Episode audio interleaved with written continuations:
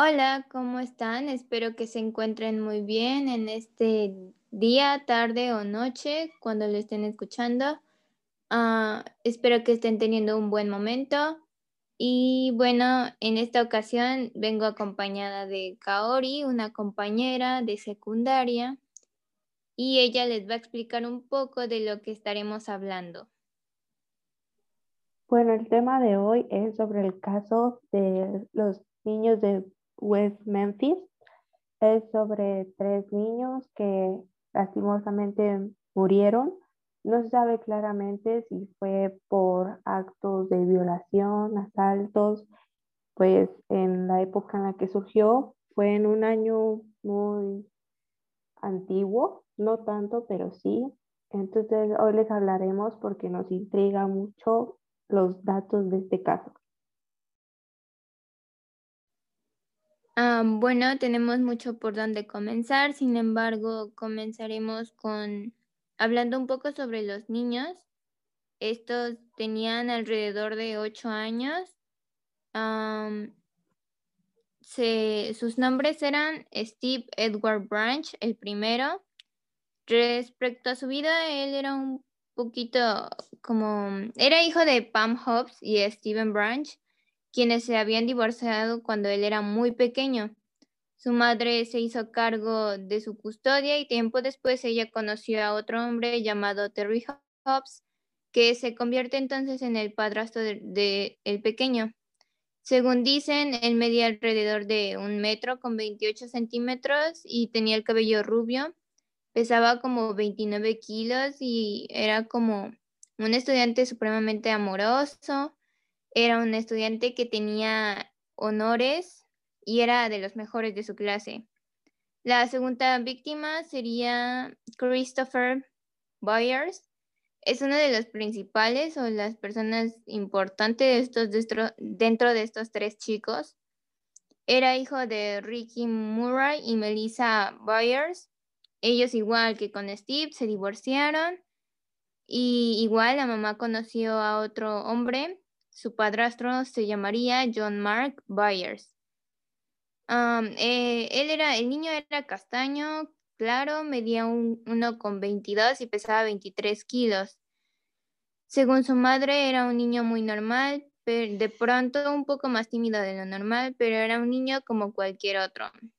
Y por último está Mitchell Moore, hijo de Diane Moore y Todd Moore.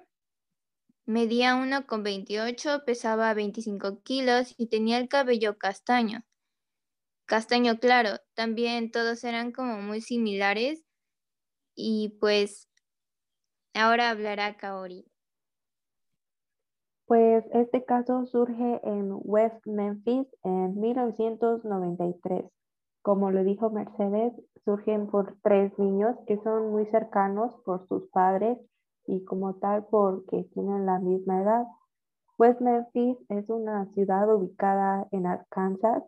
En esa época no era tan conocida ya que las personas de ahí eran más conocidas por ser más calmadas, ser un poco como de Mm, una ciudad muy tranquila, los niños podían salir a la calle fácilmente, no había un alto rango de crímenes, nada de eso.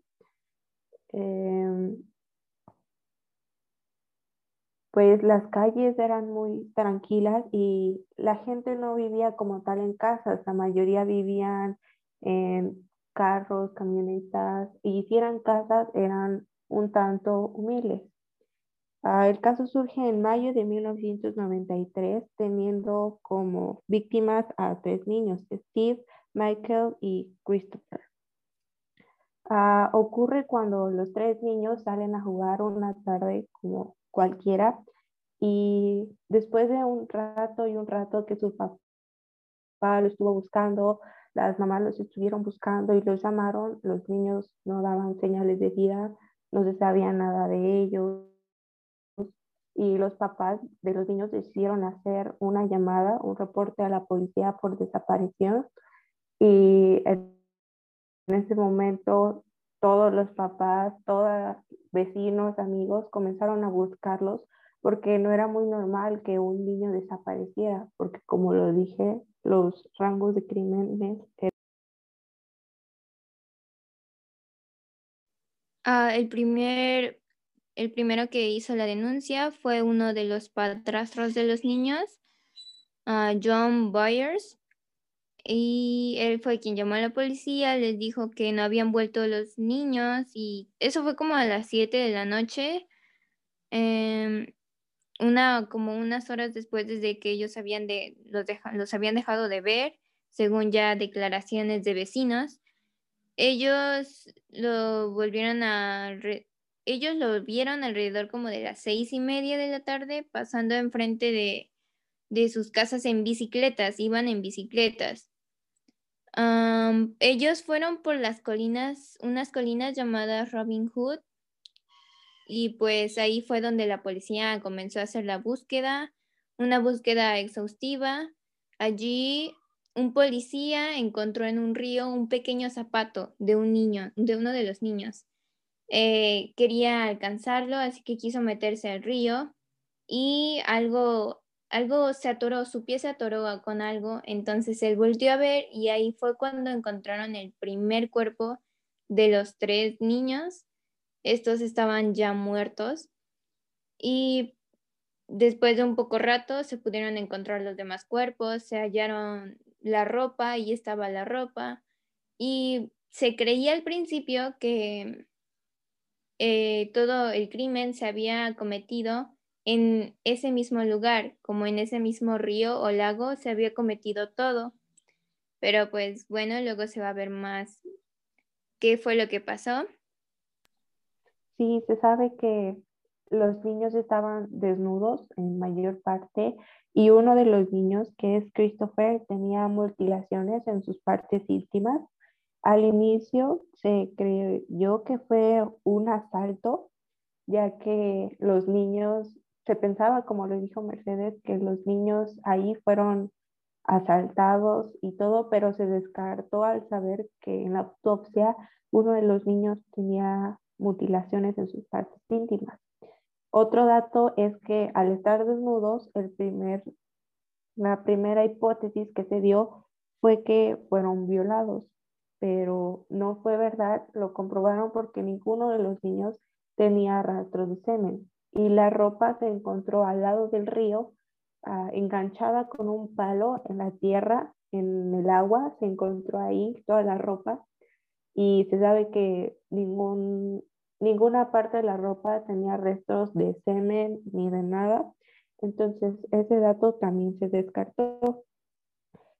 También en West Memphis empezaban a surgir movimientos que se creían como un pánico satánico, así le llaman al caso también, ya que la gente empezó a vestirse con ropa negra y todo eso. Estos datos se los damos porque en siguiente ah, van a empezar a conocer a los diferentes testigos y a los diferentes ah, violadores o abusadores de los niños, que eso se creía que eran. Los tres de eh, West Memphis no se refieren a los niños eh, exactamente, sino más bien a las personas de las que vamos a estar hablando ahora que fueron capturados tras estos hechos. Aparecieron tres chicos, específicamente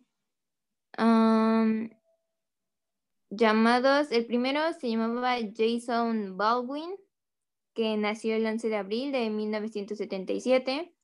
El segundo, Jesse Miskelly, que nació el 10 de julio de 1975 y el otro que se llamaba Damian. Eh, estos chicos eran, eh, como ya había comentado Kaori, eran unos chicos como que se creían satánicos. Ellos se vestían de negro, eh, se maquillaban de negro, entonces como que ya todo el pueblo los tenía fijos como malas personas incluso. Ah, esto consideraba al pueblo un tanto católico, ¿no, Mercedes? Ah, sí, los consideraban así. Sí, eran muy creyentes. Entonces, los tenían tachados.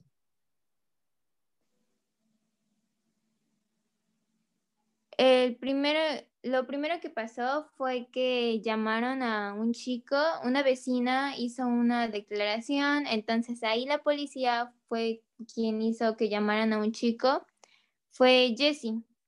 La confesión que Jesse dio fue que mm, fue una confesión, lo tuvieron encerrado por 12 horas. Y pues él al principio decía que él no había hecho nada, pero por los últimos 41 minutos de la grabación de esa, de esa confesión, en esos últimos minutos él aceptó haber matado a los niños junto con sus tres amigos, que serían, bueno, con sus dos amigos, que serían Demian y Jason.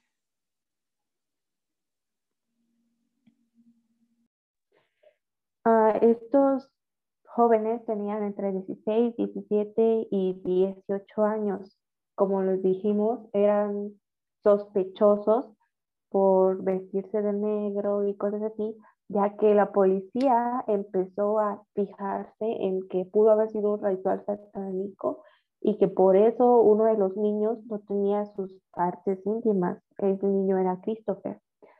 Ah, el más juzgado fue Damien Echols, que era como, lo tenían como el líder de la banda y más que nada porque Demian había tenido, creo que había tenido un pasado con la policía, este, y por ir a la biblioteca y haber subrayado un libro que tenía unas notas, pero luego se descubrió que él no fue el quien lo subrayó y más que nada por eso lo tenían tachado a él.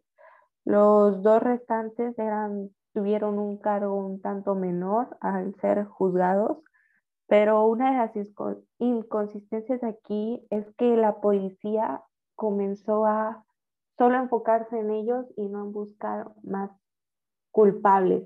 Los estaban tachando a ellos, la población tenía mucho miedo y la población buscaba unos a los culpables, querían que la policía ya los encontrara y eso hizo que la policía solamente se centrara en ellos y los declarara como culpables sin siquiera saber cómo los habían matado, cómo fue, y ellos pensaban que con un cuchillo le cortaron las partes íntimas a Christopher y ni siquiera encontraron ese cuchillo, no había rastros de nada en la escena del crimen y eso fue una inconsistencia muy grande por la policía. Ah, finalmente, por un juez, Damian es condenado a pena de muerte. Este es condenado por supuestamente ser el líder del culto y pues por haber sido como el principal dentro del orden de los crímenes. Y Jason y Jesse, por otro lado, son condenados pero a cadena perpetua sin la posibilidad de apelación Ah, digamos que todo este tema de los juicios ya encontraron culpable, ya todo como que salió adelante, pero saca, pero es como acá donde empieza lo mejor de este caso.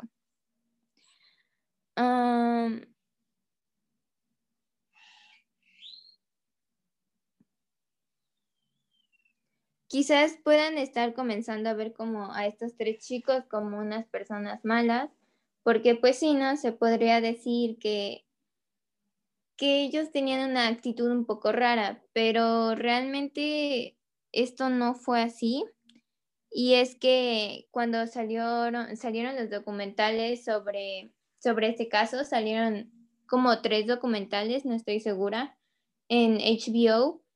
Eh, ahí fue donde muchos artistas se enteraron de todo lo que estaba pasando en este como pueblo. Toda esta noticia se había hecho un poquito más grande, ya más de lo que lo era y artistas empezaron a hacer como, como apoyar a, estos tres chicos que habían metido a la cárcel porque tenían como que un lado que les decía, no, yo creo que ellos no fueron y que injusto también que hayan culpado a estos chicos sin buscar a otros culpables, sin tener más pruebas. Entonces, eh, así se formó, se formaron grupos, los cuales quisieron hacer más investigaciones, ir a cosas más profundas y ahí fue cuando empezaron a, a ver más culpables.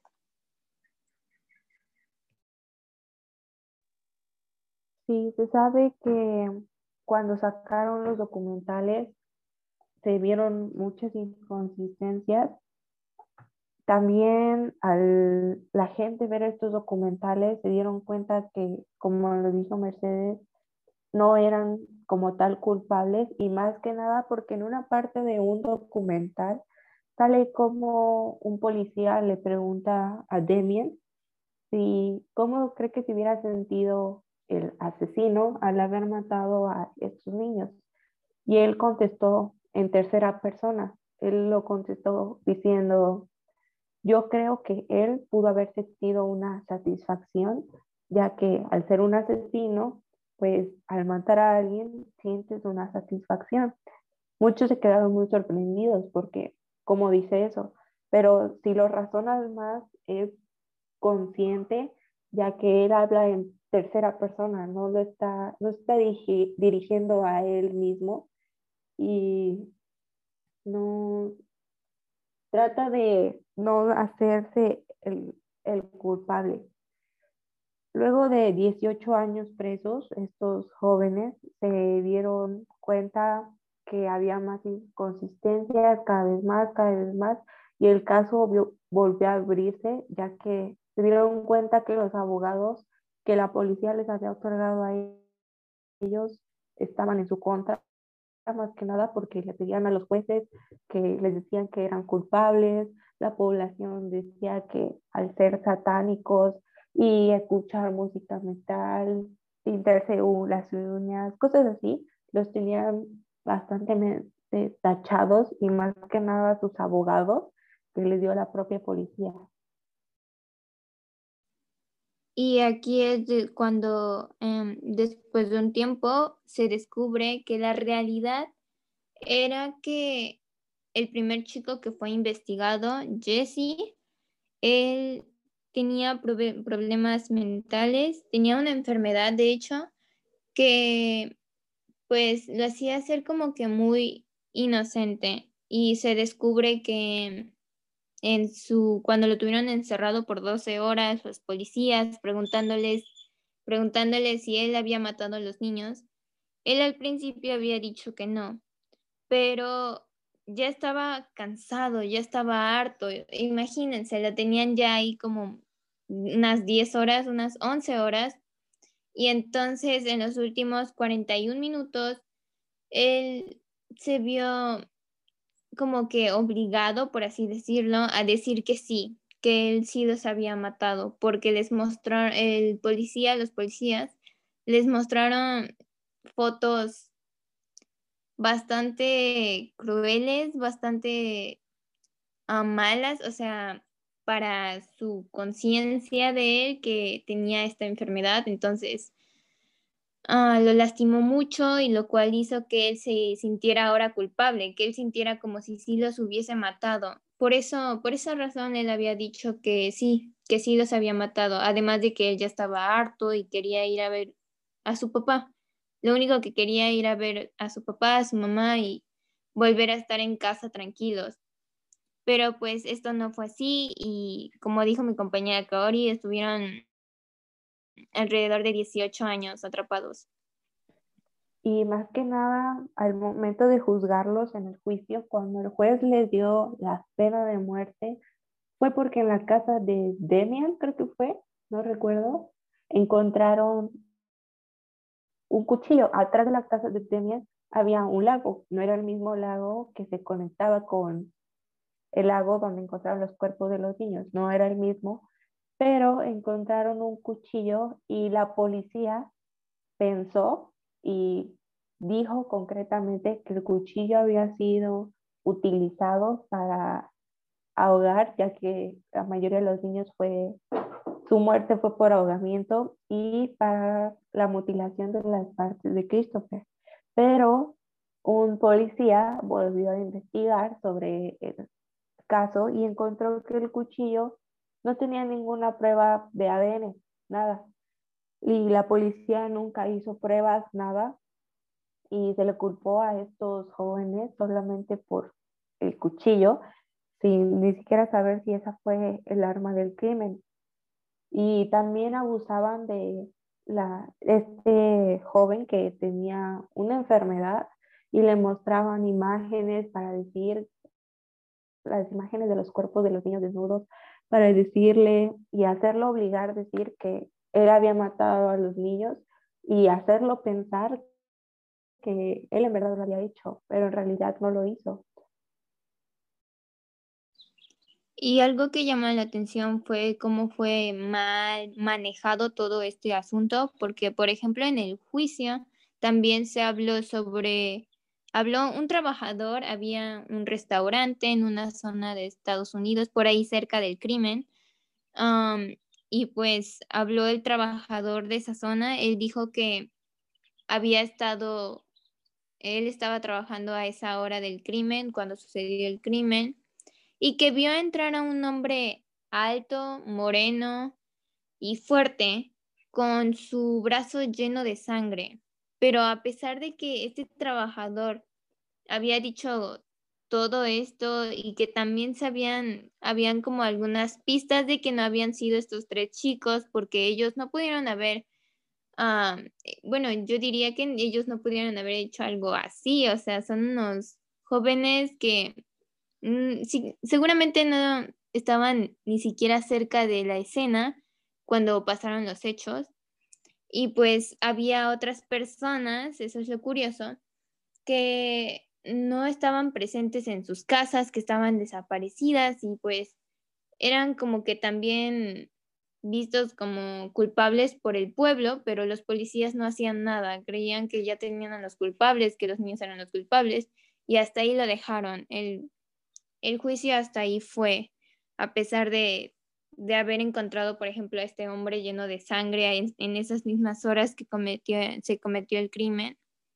ellos, la policía no hizo nada, no hizo absolutamente nada y dijo, ya tenemos a los jóvenes, no hay que hacer nada más. Sí, de hecho una banda de música sacó una canción donde ellos hablaban sobre el caso y sobre verdades del caso, como también, por ejemplo, una vez que los jóvenes pudieron tener el derecho de hablar y dar sus puntos de vista, fueron dados libres. Después de 18 años pudieron salir. Ya no eran jóvenes, obviamente. Unos ya tenían 40, otros 30 años. Y lograron salir. Daniel, Jason y Jesse pudieron salir. Pero uno de los más grandes problemas, y es considerado el peor caso de Estados Unidos resuelto, es que cuando busca quién asesinó a los niños, salen ellos tres y pues es algo injusto porque ya se demostró que ellos no fueron, pero siguen saliendo culpables y han hecho documentales recientes, ya más recientes, y ellos hablan sobre que ellos sabían que no los habían matado, pero los iban a seguir culpando, eh, iban a ser tachados por toda la población, eh, todo Estados Unidos los tenía tachados eh, como hemos, satánicos, cosas así, entonces no les quedaba nada y decidieron rendirse.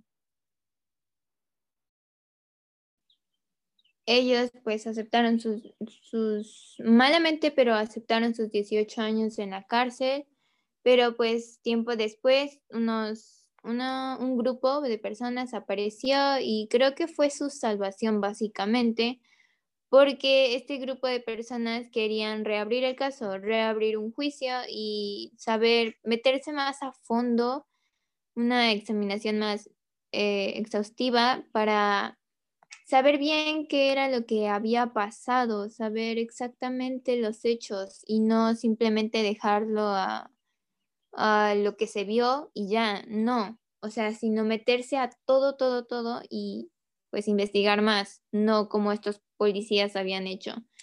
Y ahí fue cuando descubrieron que pues los niños tenían heridas graves que podían haberse hecho eh, no por el cuchillo por el que tanto habían estado hablando, que le encontraron a uno de los jóvenes, no, sino también pudo haberse hecho por animales, criaturas como una tortuga o como un perro o un animal salvaje que haya sido, que haya estado alrededor de ese lago. Y también hubo una posibilidad de que haya sido incluso una persona la que haya hecho ese tipo de ah, rasguños y mordidas que había en los cuerpos de los niños.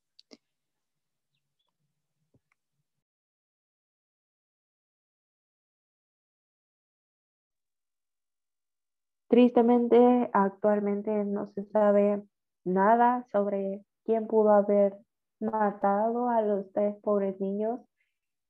No, nunca se supo. Hubo más este, testigos y más víctimas, cosas así, pero actualmente no se sabe. El caso se cerró cuando lograron sacar a Demian, Jason y Jesse pero no se sabe quién mató a Steve, Michael y Christopher. Nadie sabe. Sus papás siguen luchando, siguen esperando. Uno de los papás de los niños ya tristemente falleció y no supo qué le pasó a su hijo. Al inicio se pensó que uno de los papás pudo haber sido el que mató a su hijo y a los demás, y que el cuchillo no había sido la arma del crimen, sino rasguños por parte de violación, pero no. Y pues hasta ahorita no se sabe nada.